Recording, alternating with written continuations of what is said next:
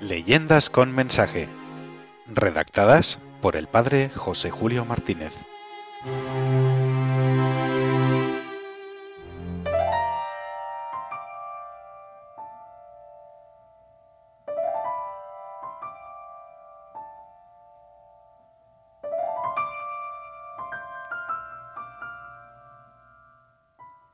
El lobo y la paloma. Una leyenda de Madrid que nos recuerda que a la madre que reza y llora por su hijo muerto, qué bien escucha y consuela la madre que tuvo a su hijo muerto en el Calvario.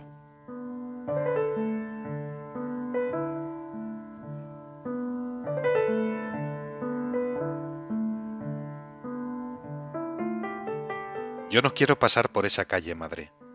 Dicen que el señor Domingo, el tendero de la esquina, ha puesto un lobo terrible a la puerta de su tienda. No tengas miedo, Gonzalo. No es un lobo de verdad, es un lobo disecado. ¿Y qué es un lobo disecado, madre? Es un lobo que ya no es lobo. Es la piel del lobo rellenada con paja y serrín. Pero si tiene la boca abierta con todos los dientes, es una boca que no la puede cerrar nunca. Tiene ojos que brillan en la noche. Son ojos de cristal. Tiene patas fuertes con uñas penetrantes. Son patas que están clavadas al tablón que le sirve de peana.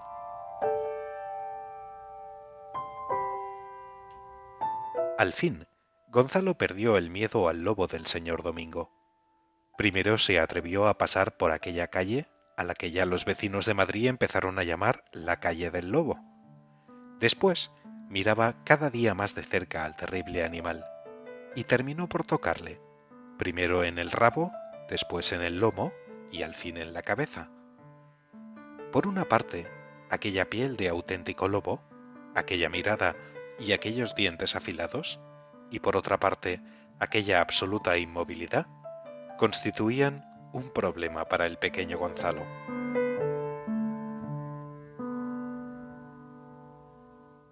¿Qué tendrá dentro?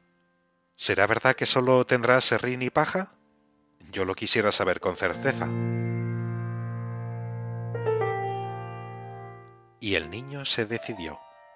Un día, habiendo conseguido proveerse de una pequeña navaja, recorrió la calle hasta la tienda del señor Domingo y aprovechando unos momentos en que el tendero se encontraba dentro de la casa, se acercó a la pieza disecada y le asestó un navajazo en el vientre. Empezó a salir un chorro de serrín y pajitas pequeñas. Nuestro Gonzalito, satisfecho en su curiosidad, pero a la vez con ese miedo que infunde todo atentado contra las haciendas ajenas, se disponía a escapar calle abajo, cuando en aquel mismo momento el señor Domingo se asomaba por la tienda. Vio al niño con la navaja en la mano. Vio que su lobo, el que era su orgullo de cazador y daba nombre a toda la calle, ahora parecía desangrarse. Y se dejó invadir por un ataque de iracunda fiereza. De un par de saltos se lanzó sobre el niño, le quitó la navaja y con ella misma empezó a acuchillarlo ferozmente.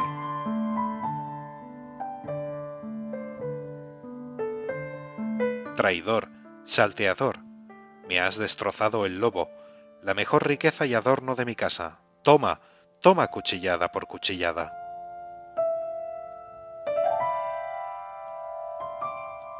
¡Ay, ay, Dios mío, que me mata! Piedad, Virgen Santa. A los gritos salieron varios vecinos a la calle, y entre ellos la madre de Gonzalito. Hijo mío, ¿qué es esto? Me lo está matando ese hombre cruel. Piedad, Virgen Santa.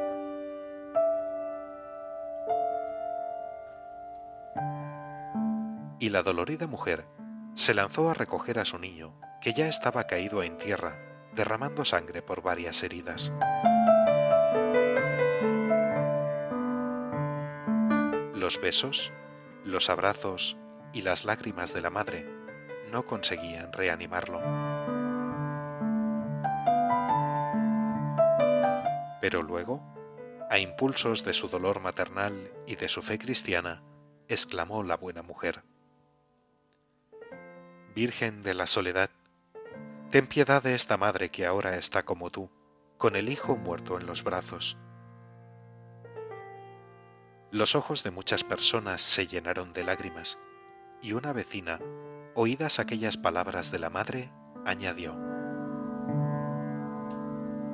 Aquí mismo está la Virgen de la Soledad, en una imagen muy hermosa que está tallando el escultor Maese Nicolás para el monasterio de las Madres Carmelitas. ¿Dónde está la Virgen de la Soledad? Vamos a la Virgen de la Soledad. Así exclamaba la madre, llevando en brazos a su querido Gonzalito que parecía muerto.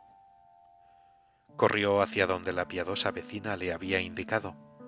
Entrando en el estudio del escultor, presentó su niño ante la imagen de Nuestra Señora de la Soledad que aquel estaba tallando maravillosamente. Y la Virgen curó al niño en aquella misma hora.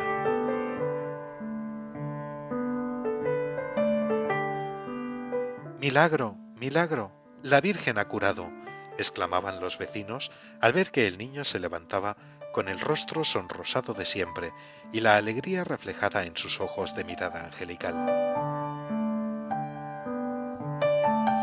Desde entonces, aquella imagen de Nuestra Señora de la Soledad se llamó también la Virgen de las Maravillas, y cuando se hizo la procesión para trasladarla al monasterio donde había de quedar expuesta, todos los habitantes de la calle tomaron parte en la procesión. El niño curado y su madre feliz eran los que más de cerca acompañaban a la bendita imagen.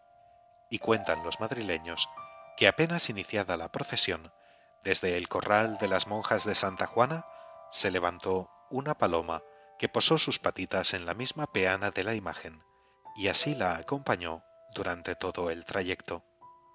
Por eso, la llamada calle del Lobo cambió su nombre por el de calle de la Paloma, y aquella Virgen de la Soledad es llamada la Virgen de la Paloma. Y en Madrid, ¿quién no conoce y venera a Nuestra Señora de la Paloma? Es la bondadosa Madre del Cielo, que consuela a las madres de la tierra cuando rezan por sus hijos, vivos o muertos.